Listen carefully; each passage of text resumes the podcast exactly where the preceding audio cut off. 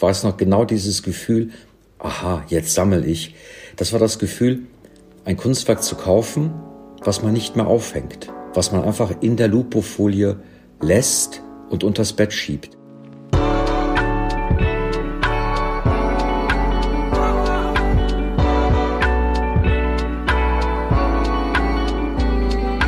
Was mit Kunst? Ein Podcast von und mit Johann König.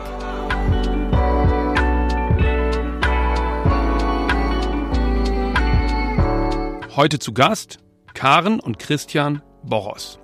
Karen und Christian sind die Betreiber und Eigentümer der Boros Collection. Die Boros Collection ist im Boros Bunker. Das ist ein alter Zweiter Weltkriegsbunker in der Mitte von Berlin, den die beiden umgebaut haben zu ihrem Wohnhaus. Obendrauf thront ein Penthouse und unten drunter, unterkellert, ist die Sammlung für zeitgenössische Kunst mit wichtigen Werken von den 90er, 90er Jahren bis heute.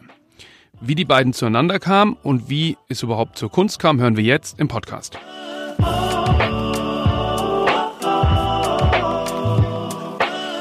Karin, ihr betreibt zusammen die Bauhaus Collection in Berlin im berühmten, berüchtigten Bunker mit großartiger Geschichte, auf die werden wir noch eingehen, aber als allererstes interessiert mich, wie habt ihr euch kennengelernt?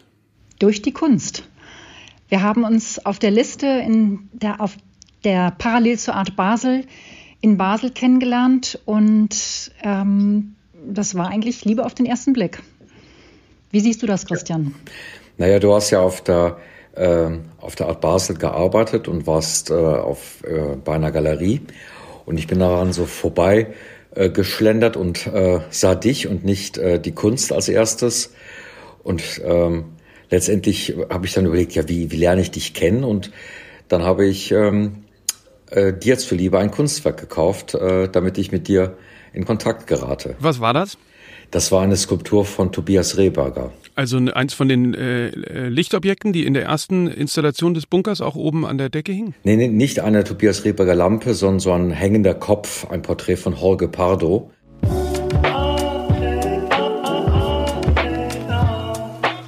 Tobias Rehberger ist ein deutscher Bildhauer und wurde 1966 in Esslingen am Neckar geboren. Er ist bekannt für seine raumfüllenden Installationen und interveniert im städtischen Raum. Rehberger stellt beispielsweise Fußballspieler aus Sperrholz aus, entwirft für die Venedig Biennale Unterwäsche für das Aufsichtspersonal oder täuscht ein italienisches Luxusauto unter einer Metallkiste vor. Tobias Rehberger wird oft als Grenzgänger zwischen Kunst, Architektur und Design bezeichnet. Für ein gestaltetes Café im zentralen Ausstellungspalast der 53. Biennale von Venedig bekam Rehberger den Goldenen Löwen verliehen. Auch im Besucherrestaurant im Reichstagsgebäude in Berlin begegnet man Rehbergers Kunst in Form von Designmöbeln. Seit 2001 ist Rehberger Professor für bildende Kunst an der Städelschule in Frankfurt.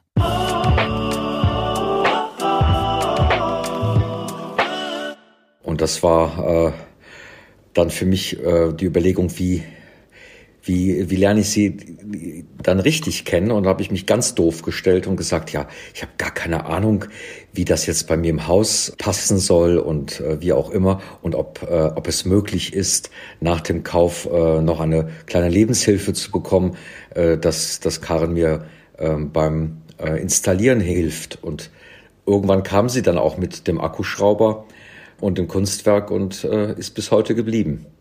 Ich habe aber vorher lange geübt, ähm, das Handwerkliche und mit dem Akkuschrauber und das Anschrauben und Aufhängen der Arbeit. Also das kam nicht rein intuitiv. Ah. Und Karin, erzähl mal vielleicht, äh, wie bist du denn überhaupt zur Kunst gekommen?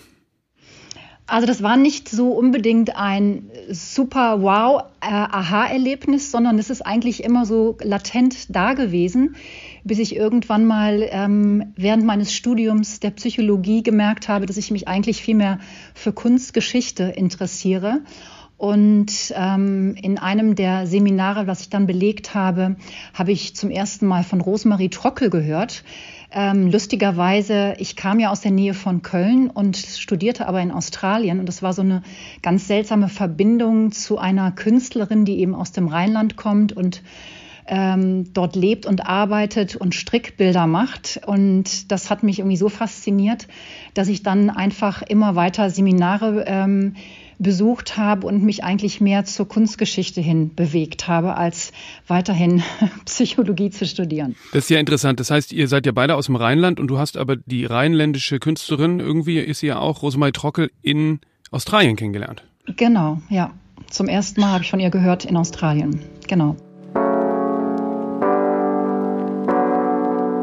Die 1952 geborene Rosemarie Trockel ist eine zeitgenössische Künstlerin, die international für ihre komplexen Werke bekannt ist. Rosemarie Trockels Werk umfasst Zeichnungen, zwei- und dreidimensionale Bild- und Materialcollagen, Objekte, Installationen, Keramiken, Videos sowie Möbel und Kleidungsstücke. Sie ist vor allem bekannt für ihre Strickbilder, die aus Maschinenwollstoffen bestehen und auf Stoff befestigt sind. Inhaltlich befasst sich Trockel häufig mit feministischen Themen und mit Theorien der Sexualität, Kultur und künstlerischer Produktion.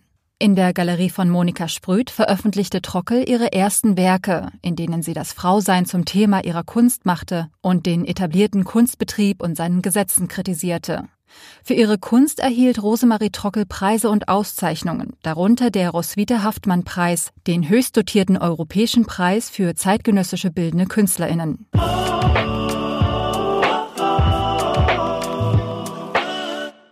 Bei meiner Rückkehr habe ich dann auch nochmal in Köln weiter Kunstgeschichte studiert und dann angefangen in Galerien zu arbeiten. Erst bei ähm, Aurel Scheibler. Und dann bin ich sozusagen in diesem Galeriehaus in der Maria-Hilf-Straße damals ähm, letztendlich zwei Etagen tiefer gewandert und habe bei Philomene Magers, die damals gerade angefangen hatte, äh, die Galerie dort weiter aufzubauen, nachdem ihre ähm, Mama verstorben war und habe dann bei ähm, Philomene weitergearbeitet.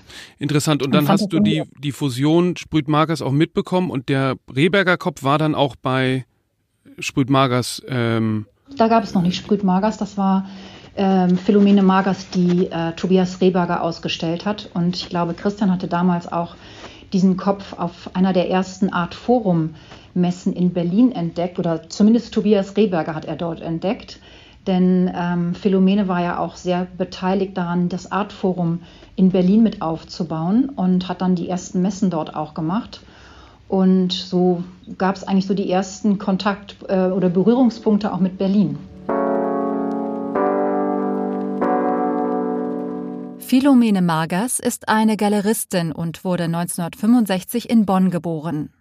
Nachdem sie 1992 eine Galerie in Köln eröffnete, führt sie als Sprüth Magers seit 1998 zusammen mit Monika Sprüth eine gemeinsame Galerie, derzeit mit Standorten in Berlin, London und Los Angeles. In ihren Galerien vertreten sie aktuell 50 KünstlerInnen, darunter Andreas Gurski, Cindy Sherman, Ed Rocher und Thomas Demand.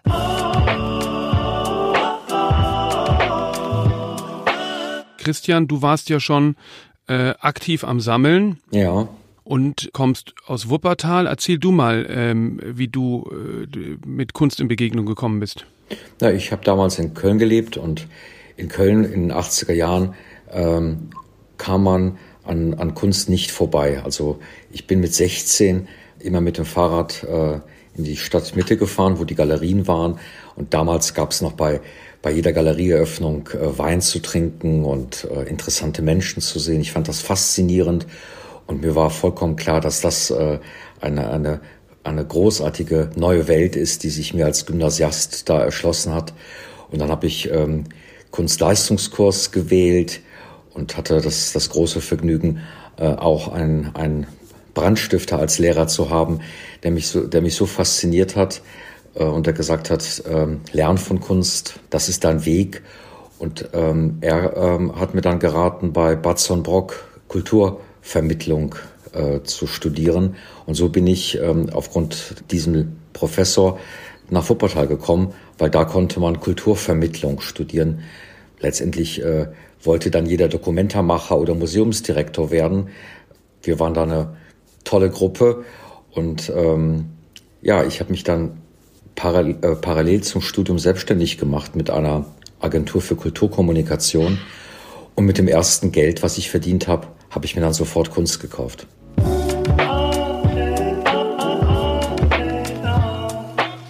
Bason Brock ist emeritierter Professor für Ästhetik und Kulturvermittlung an der Bergischen Universität Wuppertal und Honorarprofessor für alttestamentarische Prophetie an der Hochschule der Bildenden Künste Saar in Saarbrücken. Bason Brock, 1936 in Stolp in Pommern geboren, zählt zu den profiliertesten Denkern unserer Zeit. Bekannt machten ihn vor allem seine von 1968 bis 1992 in Kassel durchgeführten Dokumenta-Besucherschulen und Fluxusarbeiten mit seinem Wegbegleiter Joseph Beuys. In den 60er Jahren entwickelte Bason Brock die sogenannte Methode des Action Teaching, bei dem der Seminarraum zur Bühne für Selbst- und Fremdinszenierungen wird. Als Denker im Dienst und Künstler ohne Werk repräsentiert Brock heute das Institut für theoretische Kunst, Universalpoesie und Prognostik. Zudem ist Brock Gründer der Denkerei, Amt für Arbeit an unlösbaren Problemen und Maßnahmen der Hohen Hand mit Sitz in Berlin.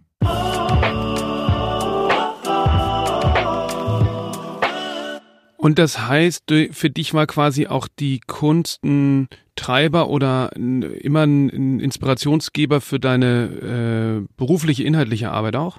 Unbedingt. Also die Kunst hat mir immer die Kraft gegeben, äh, das zu tun, was ich wirklich äh, immer tun wollte.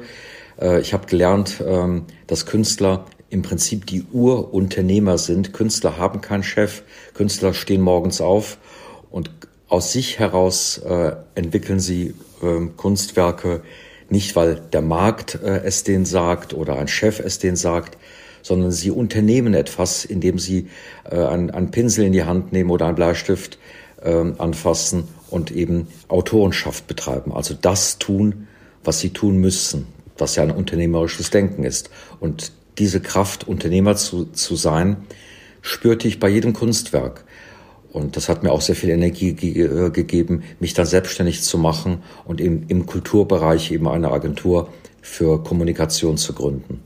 Deine frühen äh, Anfänge äh, hatten auch viel mit der YBA zu tun, der Young British Artist, ähm, aber auch Positionen wie Wolfgang Tillmanns. Das ist ja eigentlich, wenn man so will, echt noch eine andere Kunstszene gewesen, als sie es heute ist. Also es hatte eine irre Aufbruchsstimmung, aber es war auch noch sehr viel ja, ähm, es war sehr viel mehr Spielraum, wie sich irgendwie und mehr Freiheit habe ich das Gefühl, wenn ich so zurückdenke. Ich habe das ja mehr so vom vom Zaunrand erlebt.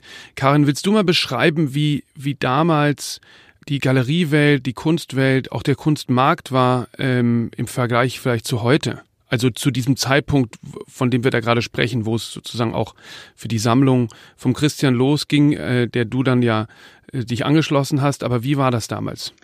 Also erstmal war es ja so Anfang der 90er Jahre so, dass sich der Markt und die, die Kunstwelt erst langsam wieder erholt hat von diesem Crash, den ich jetzt gar nicht so bewusst miterlebt habe, Ende der 80er, aber der war ja wohl da und dann hat sich das eigentlich erst so langsam erholt. Und es haben wieder auch eine ganz junge Generation von ähm, Leuten angefangen, Galerien zu gründen, Ausstellungen zu machen, teilweise in Wohnungen, in, in ganz auch ungewöhnlichen äh, Orten, äh, teilweise auch schon weg vom, vom White Cube. Und das war so eine ganz, also eine, eine junge Generation von, von Galeristen und dann eben auch junge Künstler, die überhaupt wieder neu dazukamen. Also Michel Majerus, Elizabeth Payton, ähm, Olafur Eliasson, den ich damals auch bei Philomene Magers zum ersten Mal kennengelernt habe.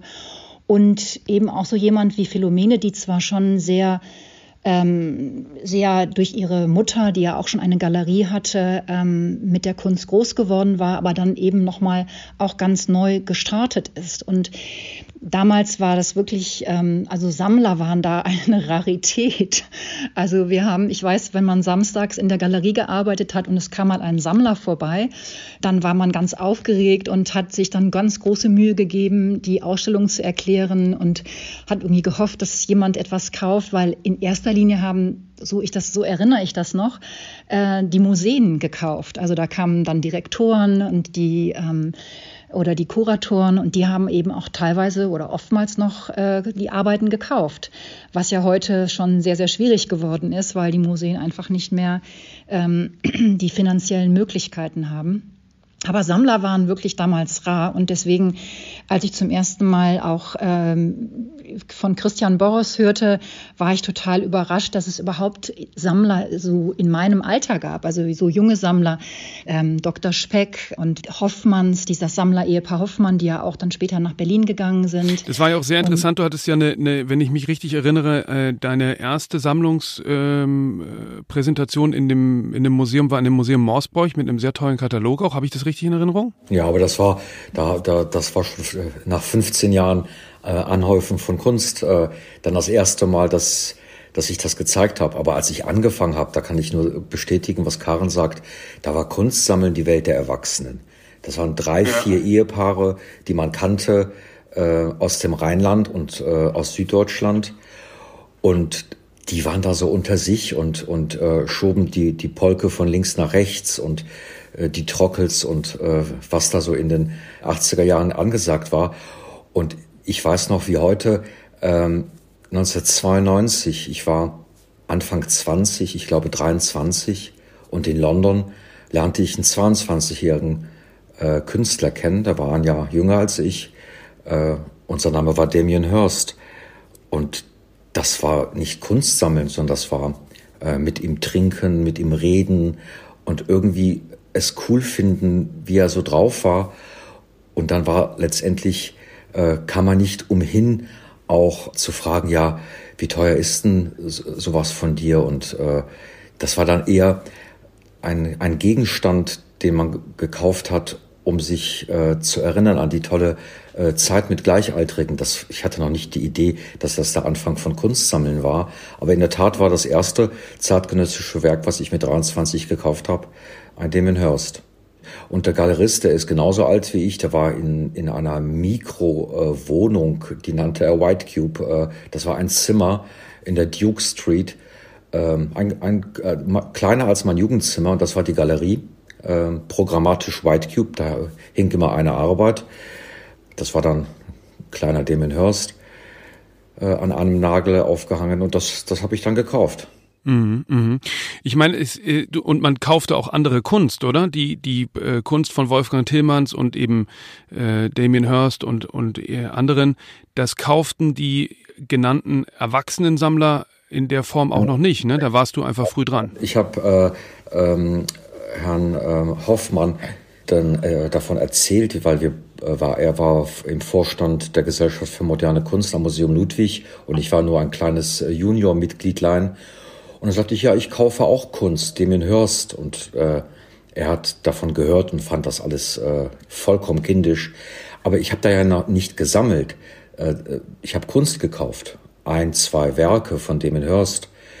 Weil Sammeln und Kunst kaufen ist ja was ganz äh, Unterschiedliches. Das Sammeln begann erst viel, viel später. Ich war, weiß noch genau dieses Gefühl, aha, jetzt sammel ich.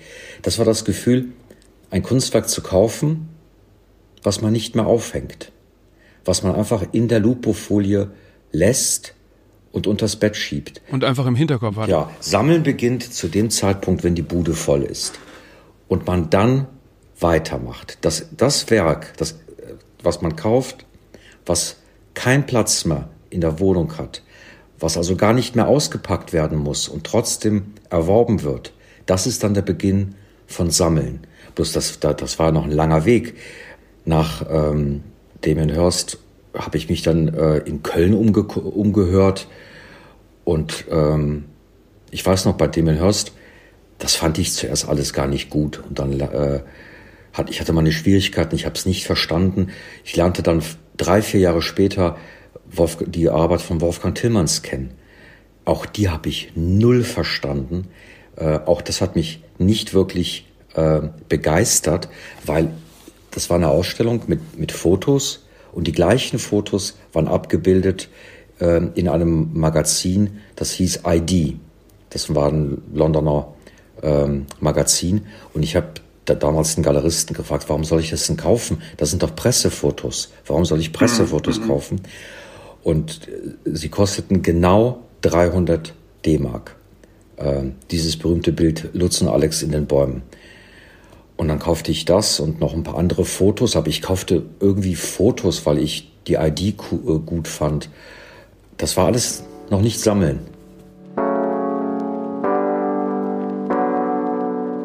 Wolfgang Tillmanns ist ein deutscher Künstler und zählt zu den wichtigsten zeitgenössischen Fotografen. Geboren 1968 in Remscheid, verbrachte Tillmanns den Anfang seiner Karriere in London. Seine Porträts von Freunden machten ihn in den frühen 90er Jahren als Fotografen bekannt. Internationale Popkulturmagazine wie ID oder Specs publizierten seine Fotos vom European Gay Pride in London oder der Love Parade in Berlin. Seit dieser Zeit wird er als Chronist seiner Generation vor allem der Londoner Club- und Schwulenszene gesehen.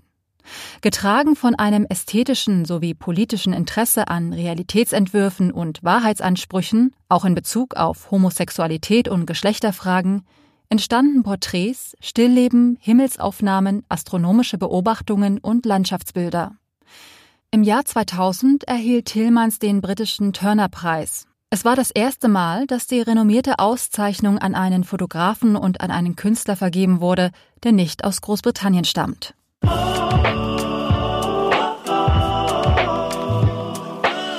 Eine Sache, die mir da einfällt, äh, die für mich äh, sehr wichtig war, da kannten wir uns, glaube ich, noch gar nicht. Da hattest du eine Ausstellung im ZKM von der Sammlung und ja. es gab einen Mark Lecky-Film, der lief und der war so installiert, dass der Sound von dem Film über die ganze Ausstellung sich erstreckte und das war für mich schon ein bisschen wie so ein Erweckungserlebnis, weil ich dachte, es war auf einmal, ich bin ja in der Kunst groß geworden und ähm, kannte das alles in und auswendig, aber das Interessante ist ja, dass ich natürlich nur die Welt kannte, äh, die ich von zu Hause kannte.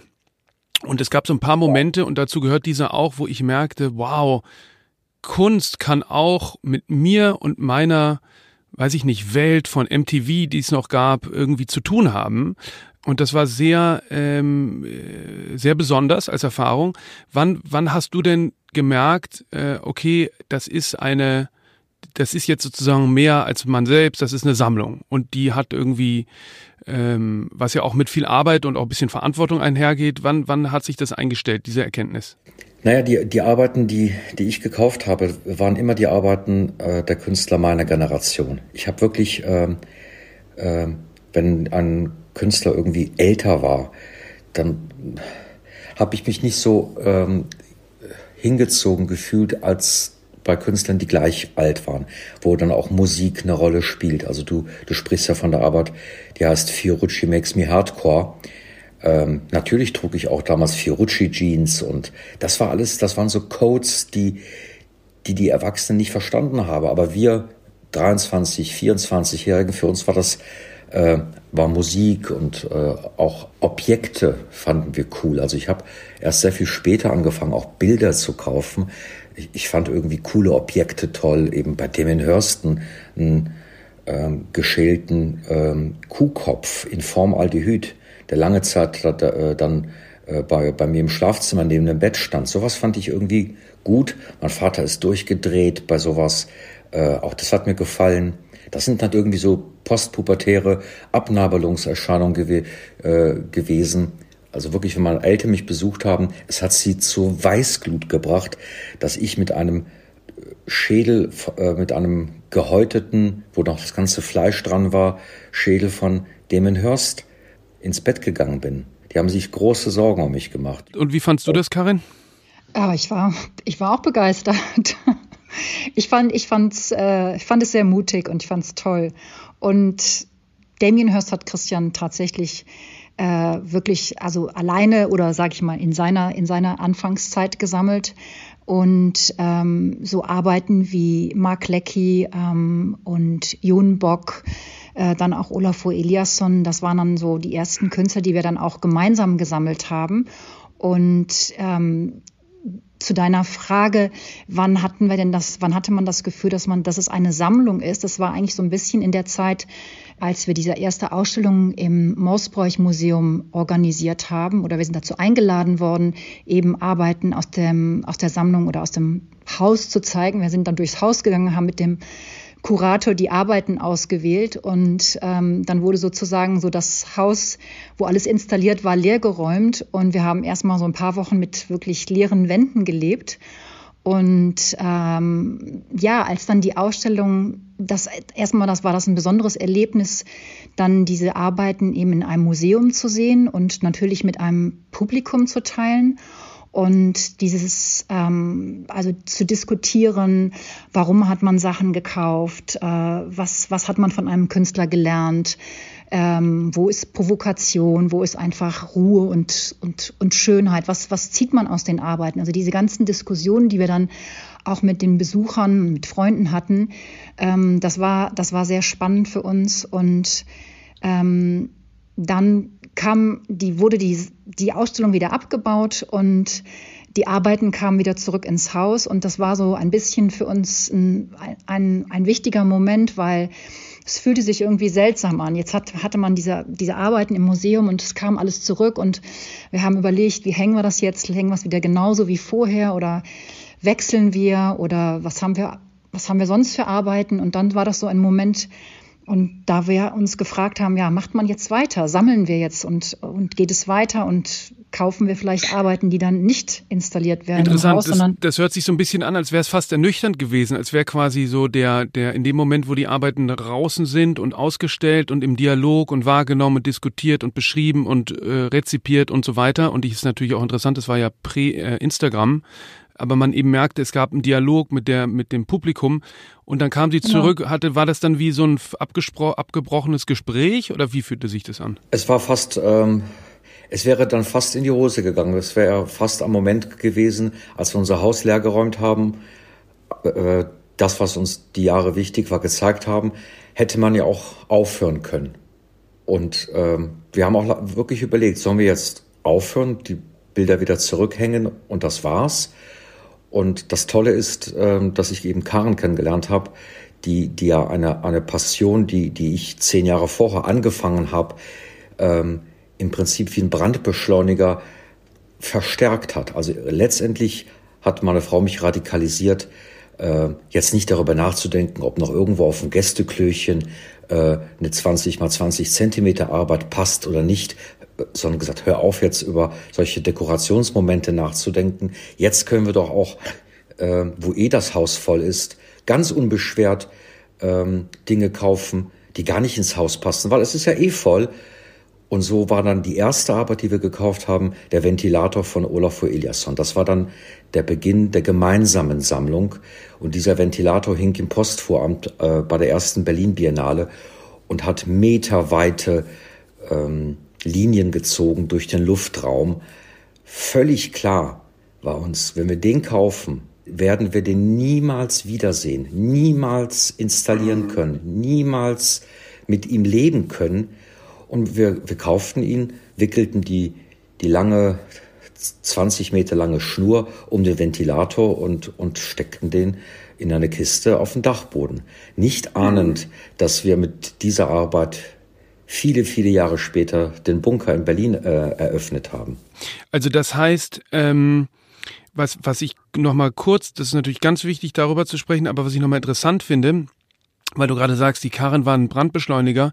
Es ist ja auch so gewesen, als du angefangen hast, die Sachen zu kaufen und dann das erste Mal im Mausbräuch ausgestellt hast, da hat sich ja sehr viel getan. In der Kunstwelt, aber auch im Kunstmarkt. Und ich habe das oft in meiner äh, Nebentätigkeit äh, zum Podcasten als Galerist gemerkt, dass es Sammler gibt, die viele würden sagen, ja, das ist doch toll, wenn alles so teurer geworden ist, aber die auch ein bisschen abgeturnt waren dadurch, dass es sich so stark in einen sehr äh, starken Markt entwickelt hat und alles so teuer geworden ist, weil dadurch kann man natürlich auch nicht mehr so viel ähm, kaufen und bei allem mitmachen und ist ein bisschen auch genervt davon, wie viele Spekulanten es links und rechts gibt. War das auch ein Punkt, dass, dass sozusagen ja, Damien Hirst ja. und das alles sich so verändert hatte? Also als, als ich damals noch alleine Damien Hirst gekauft habe, äh, war das äh, eher eine Jugend forscht äh, Aktivität. Und das konnte ich äh, mit meinen 23 Jahren äh, und ohne äh, Geld von Papa und Mama konnte man sowas kaufen. Und irgendwann merkte ich, hupsala, das geht ja jetzt gar nicht mehr.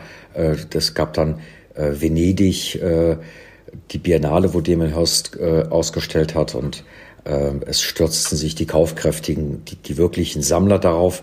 Und das waren für mich dann Barrieren weiterzumachen. Es hat mich geärgert, weil ich das ja irgendwie cool fand, dass ich nicht mal weitermachen konnte. Das war dann der Grund, warum ich mich dann weg von ähm, London eben in, in Köln, in meiner Heimatstadt, umgeguckt habe und dann eben für 300 Mark äh, diese komischen Pressefotos von Tillmanns gekauft habe, weil das ging dann ja noch. Aber es war schon so, dass es auch quasi, äh, weiß ich nicht, zu einer Belastungsprobe durch, die, durch den Markt kommen kann. Johann, das kam aber eigentlich erst ein bisschen später. Also die Ausstellung in Morsburg zum Beispiel, die war 2000 und ähm, 99, wenn ich es richtig erinnere, 99 war die erste Berlin Biennale.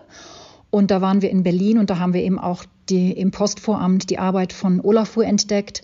Also Anfang der 2000er habe ich so in Erinnerung, war das eigentlich schon noch ähm, alles noch so recht unkompliziert und noch nicht so heiß gekocht. Also diese, diese, sage ich mal, dass, dass viele Sammler plötzlich mitkamen, kam natürlich auch durch die, durch die Globalisierung, ähm, viel mehr, ähm, dass viel mehr Asiaten auch plötzlich äh, Interesse zeigten und nach Europa kamen, aber auch eben in, in Amerika und Europa gab es viel mehr, plötzlich viel mehr Sammler. Das hat sich eigentlich erst Anfang der 2000er so entwickelt bis ja, Mitte 2000 war das dann so richtig, ähm, ging es dann so richtig los. So habe ich es zumindest in Erinnerung. Und sicherlich aus deiner Galeriezeit kannst du das auch so, äh, ähm, diese Zeit so nachvollziehen, dass, dass dann immer mehr so um junge Künstler plötzlich gekämpft wurde. Also man musste sich sozusagen beeilen, um einen jungen Künstler, Arbeiten von einem jungen Künstler zu bekommen, weil, weil plötzlich ganz viele sich darauf stürzten und, und ähm,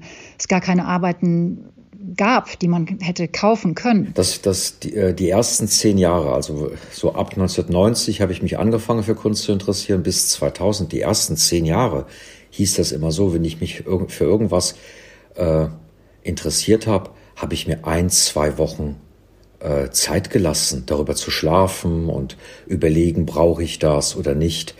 Äh, und dann äh, später auf Messen hat man sowas gehört, ja, dann reserviere ich dir das mal für eine halbe bis eine Stunde, komm gleich vorbei und trink einen Kaffee und sag ja oder nein.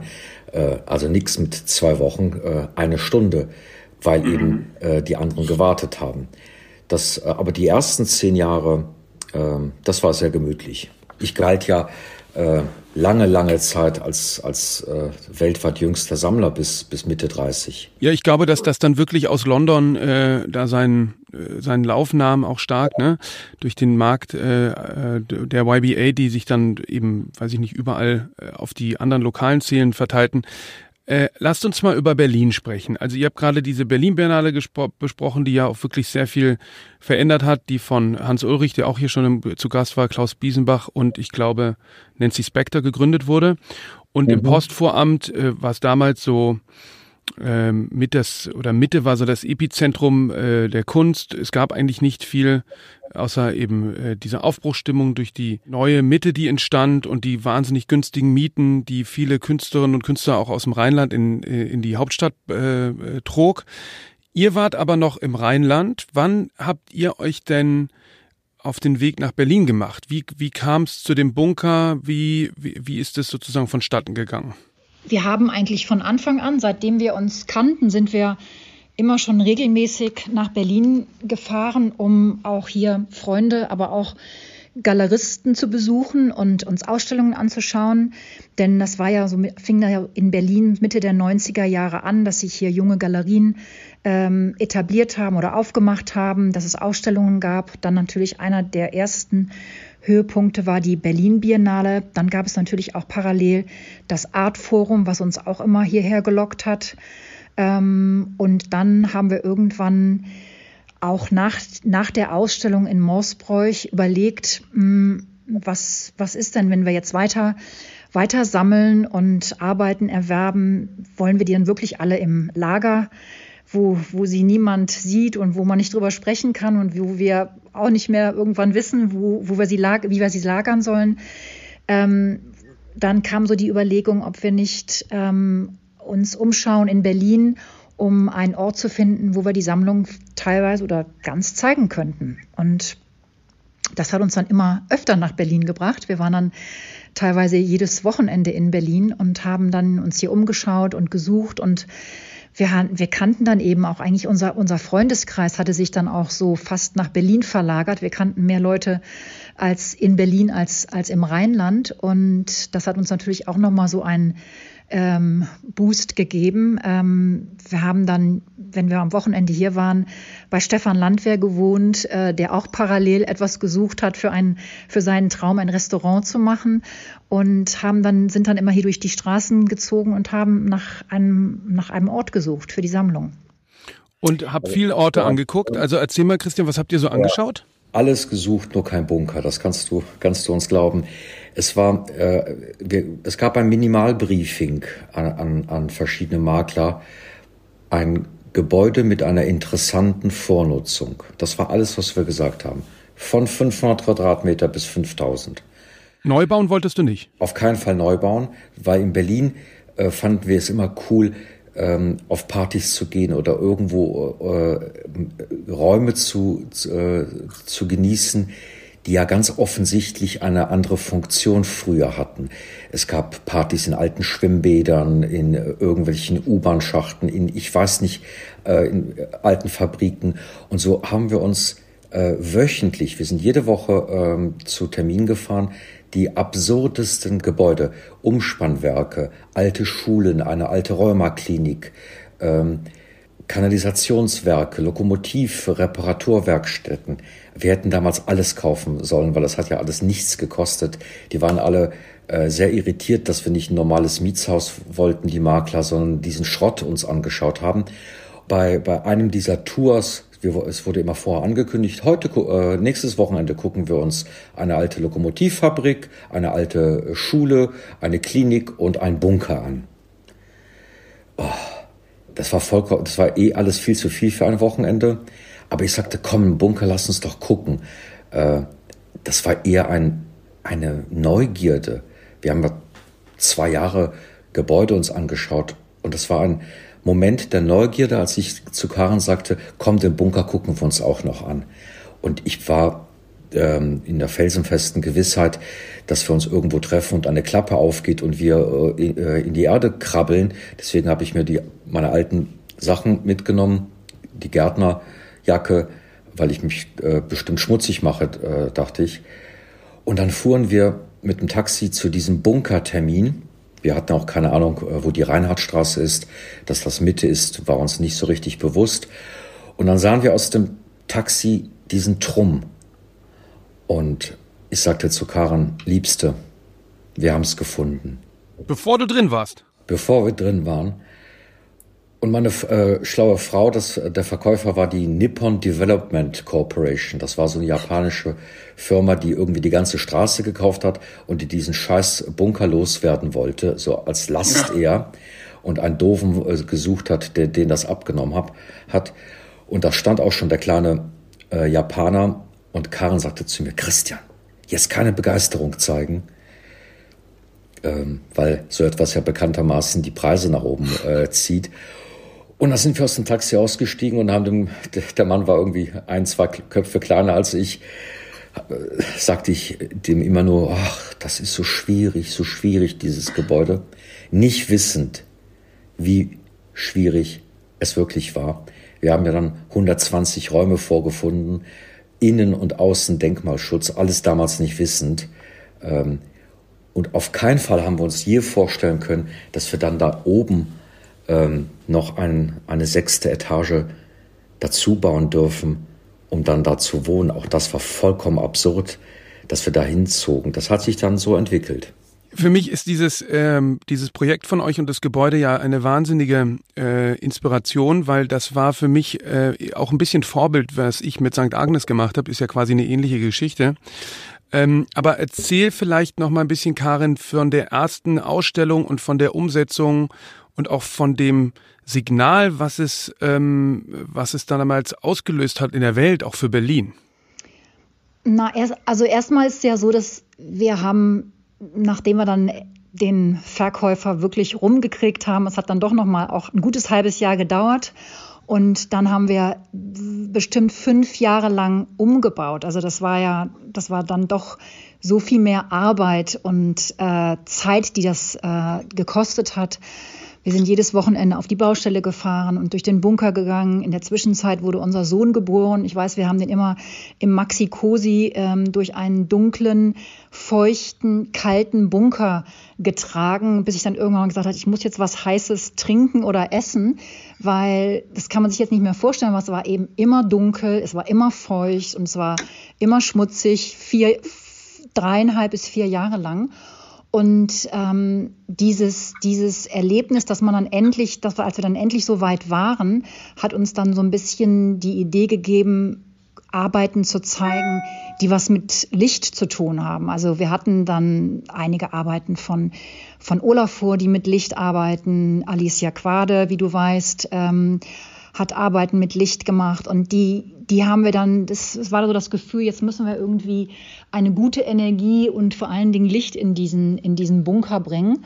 Und ähm, wir haben dann auch viele Künstler eingeladen und haben ihnen den Ort gezeigt und haben von unseren Plänen und Überlegungen äh, gesprochen, weil wir auch nicht genau wussten, wie reagieren die Künstler eigentlich auf dieses Gebäude. Also es ist ja immerhin ein Bunker und wir waren auch teilweise, wollten wir einfach wissen, wie, wie, wie finden die das, wie, wie finden diese Geschichte, die Räume, die ja teilweise auch sehr eng und klaustrophobisch sind, dieses Labyrinth. Ähm, und wir haben die Künstler dann eigentlich alle eingeladen, um uns dabei zu unterstützen, eben auch die, die richtigen Räume und die richtige Installationsweise der, der Arbeiten zu, also zu, zu, zu finden. Weil das war ja auch das für uns das erste Mal, dass wir überhaupt so eine Ausstellung mit 30 oder 40 Künstlern überhaupt ähm, gemacht haben. Das war eben eine, eine tolle Zusammenarbeit mit den Künstlern, die die meisten von denen leben oder lebten auf jeden Fall in Berlin. Und ähm, das war eigentlich so eine ganz intensive Erfahrung, ähm, dann eben diese Ausstellung gemeinsam zu entwickeln. Und wann ist euch die Idee mit dem äh, Penthouse gekommen? Wie das alles so äh, jetzt äh, dasteht, äh, gab es das nicht von Anfang an, sondern es war während äh, der Lösung der Schwierigkeiten, nämlich Denkmalschutz, das Denkmalamt war ja am Anfang nicht sehr begeistert davon, dass wir aus 120 Räumen nur noch 80 ähm, ähm, also Räume reduzieren, Decken rausnehmen. Das war ja ein Ausdealen. Äh, was dürfen wir, äh, wie viel des Denkmals muss noch erhalten bleiben? Und im Zuge dessen gab es dann irgendwann eben auch die Idee ja mit dem Penthouse und ähm, das war nahezu undenkbar fürs Denkmalamt, aber wir haben es dann doch irgendwie hingekriegt, es versetzt, dass man es von der Straße nicht so sieht, hinzukriegen. Und so wie es geworden ist, ähm, war eben auch eine Abstimmung mit dem Denkmalamt und mit unseren Architekten, die es hingekriegt äh, haben, die übrigens vorher noch nie ein Haus gebaut haben. Wir haben die kennengelernt, äh, indem wir gegoogelt haben. Der hat die Doktorarbeit und, irgendwie, oder die Marke, der hat irgendwie über, die, über den Bunker ja, der, promoviert oder so, ne? Hat sich, hat sich mit dem Bunker beschäftigt äh, als Student äh, und darum rumprobiert, Entwürfe zu machen, was man aus so einem Bunker machen kann. Und dann haben wir ihn eingeladen und er konnte uns nichts vorweisen. Er hat nicht einmal eine Garage umgebaut, gar nichts. Aber er hat äh, Wahnsinnsideen gehabt, was man aus Bunkern machen kann. Und da haben wir ihm gesagt, do it, do it. Und er hat es nicht geglaubt, dass er uns den damals in den 90er Jahren interessantesten Bauauftrag äh, gibt, äh, diesen fensterlosen Klotz umzubauen und vor allen Dingen dann oben darauf so ein Glaspavillon zu setzen. Ja, wir haben dann fünf Jahre gemeinsam daran gewirkt, das wirklich gemeinsam. Das war eine Kollaboration zwischen Denkmalamt, ähm, Architekt und uns. Ihr habt den ja auch äh, von außen so gelassen, da ist ja noch das Graffiti dran und so. Und dieser riesige Stein von Mandler Reuter steht vorm, vorm Eingangstür oben drauf, äh, ist das Penthouse. Das hat schon alles ein bisschen was von James Bond und das ist ja auch für dich eine wichtige Figur, ne? Christian, James Bond ist ein, da hast du irgendwie deine Magisterarbeit drüber geschrieben. Wie kam es dazu? Ja, ich habe meine Promotion, ich habe zwei Jahre äh, äh, über James Bond meine Doktorarbeit äh, geschrieben bei Bad Sombrock ähm, über die Ästhetik des Bösens des, äh, also äh, äh, des Gegenspielers. Ein Glück, ein Glück äh, wissen wir alle nicht, äh, wie James Bond lebt. Es gibt in keinem der James Bond Filme jemals einen Hausbesuch. Wahrscheinlich als britischer Beamter wohnt er in einer Zwei-Zimmer-Wohnung. Aber sehr wohl haben wir die extravagantesten Bösewichte besucht mit äh, Haifischbecken, Piranha-Becken und all diesen Dingen, immer mit Schiebetüren. Darüber habe ich geforscht lange Zeit und das hat mich natürlich wahnsinnig fasziniert, äh, so einen Ort selbst äh, mal zu haben, der durchaus äh, die Ästhetik des Bösen verkörpert. Also da sind Einflüsse reingegangen. Ja.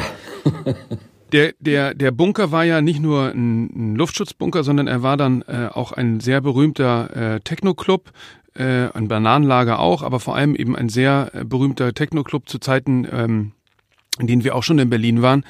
Interessant ist, dass eben diese Berlin auch so ein bisschen eine Geschichte der, der Nachnutzung hat, ob das der Boros-Bunker ist, ob das die St. Agnes-Kirche ist und aber eben auch das Berghain. Ähm, was jetzt gerade aktuell natürlich aufgrund der ganzen Maßnahmen äh, nicht besichtigt werden kann, aber äh, das Berghain ist ein, ein großer Techno-Club, äh, weit über die Grenzen Berlins hin bekannt, ähm, der wirklich eine Menge von Leuten äh, aufnimmt. Und die mussten natürlich wie alle anderen Clubs auch schließen. Und ihr habt jetzt zusammen mit dem Berghain Studio Berlin äh, initiiert. Das ist eine Gruppenausstellung, die Künstlerinnen und Künstler, die in Berlin äh, leben und arbeiten, zusammenbringt. Viele davon in der Bauhaus Collection, aber auch viele nicht. Äh, Karen, vielleicht willst du mal erzählen, wie es dazu gekommen ist. Erstmal muss man sagen, dass diese Ausstellung natürlich in, in normalen Zeiten komplett undenkbar gewesen wäre, ähm, weil das Berghain ist das Berghain und ein Club, äh, wie du schon gesagt hast, der in, in dem jeden, jedes Wochenende gefeiert wird und wo, wo äh, Tausende von Besuchern durchgehen und ähm, ihren hedonistischen Lust äh, äh, verleben können. Und äh, irgendwann eben, als der erste Lockdown war, ist der Inhaber vom Berghain auf uns zugekommen und hat uns gefragt, ob wir nicht was zusammen machen könnten. Und wir waren natürlich sehr ähm, begeistert von äh, einer Idee einer Zusammenarbeit und haben dann überlegt, ja, was, was, was macht man denn jetzt in dieser Zeit, wo, wo alles Reisen und ähm, unterwegs sein ähm, erstmal nicht funktioniert, wo die Künstler eben auch ähm, meistens die, also die Künstler aus Berlin hier in Berlin erstmal gestrandet sind und hier in ihren Ateliers sitzen und arbeiten. Und dann ist eben, haben wir eben daraus die Idee entwickelt, eine Ausstellung zu machen mit Künstlern, die in Berlin leben und arbeiten und eben auch nochmal einen neuen Fokus auf diese auf die Stadt und auf die auf die Kreativität und die diese Energie hier zu legen. Also wir leben alle hier und trotzdem vergessen wir manchmal, was es eigentlich für eine tolle Stadt ist und äh, wie viele Künstler, internationale Künstler, junge Künstler, etablierte Künstler hier leben und ähm, die man, die vielleicht auch gar nicht immer unbedingt wahrgenommen werden oder die nicht immer Möglichkeiten haben, auch auszustellen. Und deswegen ist das eben als, als Projekt entstanden mit vielen verschiedenen Künstlern aus, wie gesagt, verschiedenen Generationen und Internationalitäten zusammenzubringen an diesem Ort. Und Christian, wie, wie, wie geht es da jetzt weiter? Ja, man muss erstmal vielleicht wissen, warum hat uns das Berghain denn äh, angesprochen? Das Berghain oder die Idee Berghain ist ja in, damals äh, im Bunker entstanden. Es gab Schwulenpartys, es gab äh, SM-Partys, also äh, am Mittwoch waren andere Partys als am Freitag oder am, am, am Samstag und Sonntag. So gab es verschiedene Betreiber im, im, äh, im Bunker. Und als dann der Bunker geschlossen wurde, hat dann der Inhaber ähm, das Berghain gefunden und dann da seine Partys weitergemacht. Also der, das heißt, der, das Ostgut die war Idee im Berghain, das Ostgut war, im, also Ostgut heißt ja die die Firma, äh, die die Gründung von Ostgut äh, war im Bunker. Als dann das Berghain Jubiläum gefeiert hat, ähm, haben die uns gefragt, ja können wir nicht äh, unser Jubiläum an dem Ort feiern, wo äh, wir entstanden sind, nämlich im Bunker. Und so haben wir überhaupt den Inhaber kennengelernt.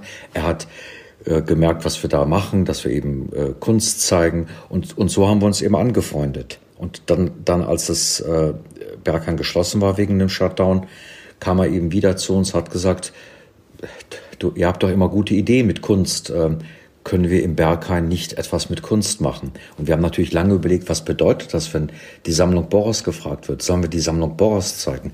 Und da war uns klar, das wäre zu kurz gesprungen. Und so haben wir dann ähm, all in all 117 Künstler gefragt, aktuelle Arbeiten dort zu zeigen. Auch viele, viele Künstler, die nicht bei uns in der Sammlung sind. Ja, und den Prozess fand ich sehr schön. Ganz viele äh, Künstlerinnen und Künstler sind auf Empfehlung von anderen gekommen. Ne? Zu vielen habt ihr selber gar nicht so einen Bezug. Ne? Nein, wir, wir, wir sind ja nicht Kuratoren. Und wie, wie können wir uns äh, das überhaupt äh, anmaßen unter den vielen, vielen Tausenden von Künstlern, die in Berlin leben und arbeiten, welche auszusuchen? Also haben wir den Ball den Künstlern zugeworfen, haben die Künstler, die wir kannten, gefragt, und dann sagte sofort Wolfgang Tillmanns, ach, wenn ihr mich fragt, dann muss der und der und der und der äh, mit äh, werden. Äh, Hendrik Olesen hat gesagt, nur wenn Clara Lidén und die und die und die dabei sind. Ähm, Olafur Eliasson hat sofort äh, drei, vier ähm, junge Studenten äh, vorgeschlagen, die er toll findet. Und so haben wir, ähm, nachdem wir ein paar Künstler gefragt haben, plötzlich diese Liste von 117 Künstler von den Künstlern. Ja, wie das so ist. Ja.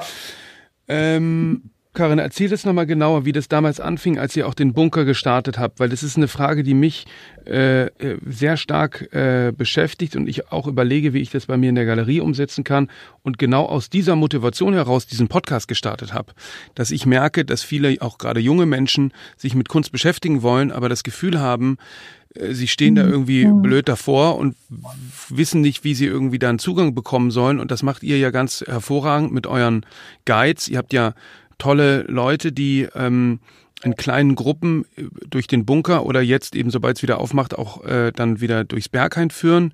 Ähm, erzähl mal, wie, wie war das der Not geschuldet, dass man aufgrund von Feuer und so die Leute gar nicht alleine im Bunker rumlaufen lassen kann? Oder woher kommt diese Initiative, die ihr jetzt ja schon lange macht?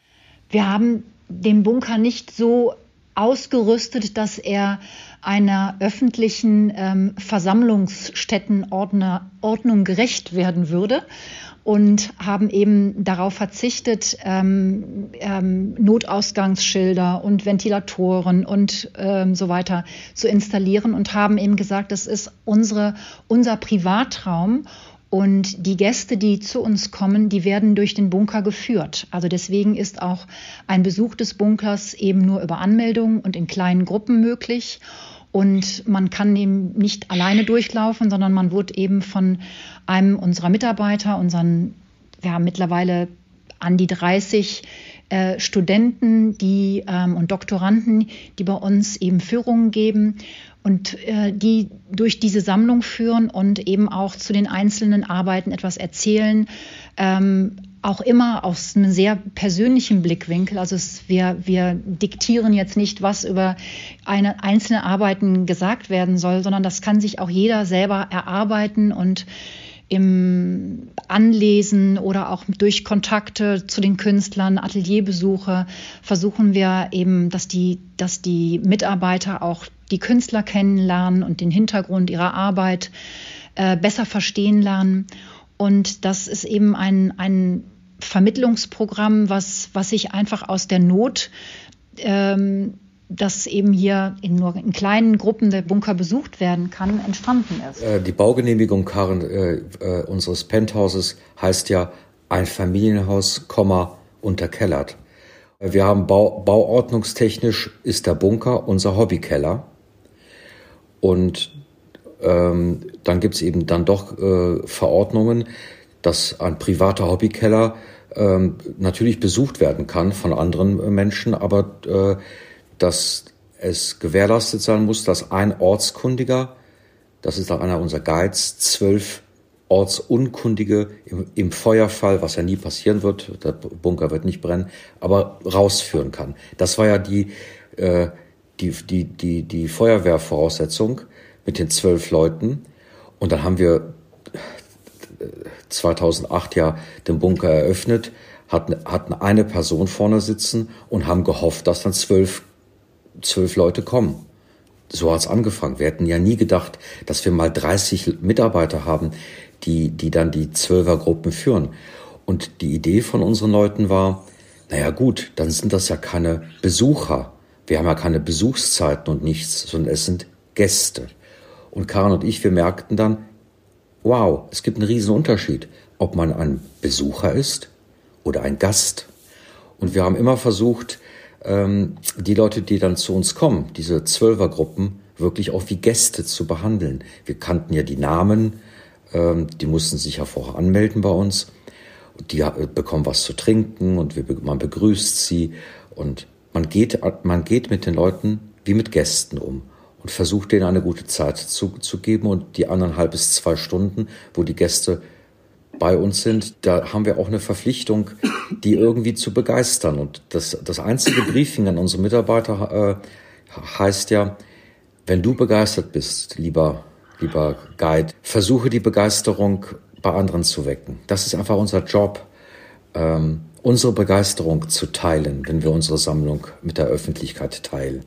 Und Leute für Kunst zu begeistern, das ist unsere Aufgabe.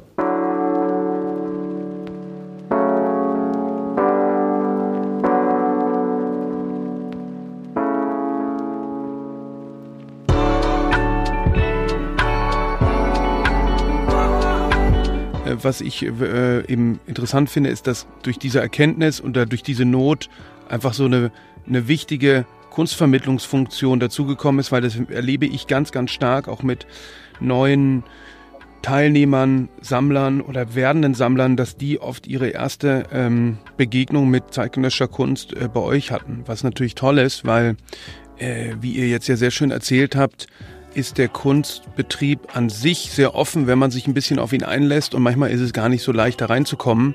Und da äh, bietet ihr einen unglaublich tollen Anknüpfungspunkt, wo man einfach auch die Kunst äh, und natürlich das Gebäude, aber auch die Kunst einfach erfährt, ganzheitlich irgendwie ganz körperlich erfährt. Und dann auch noch vermittelt bekommt von Leuten, die wissen, worüber sie verstehen und davon begeistert sind.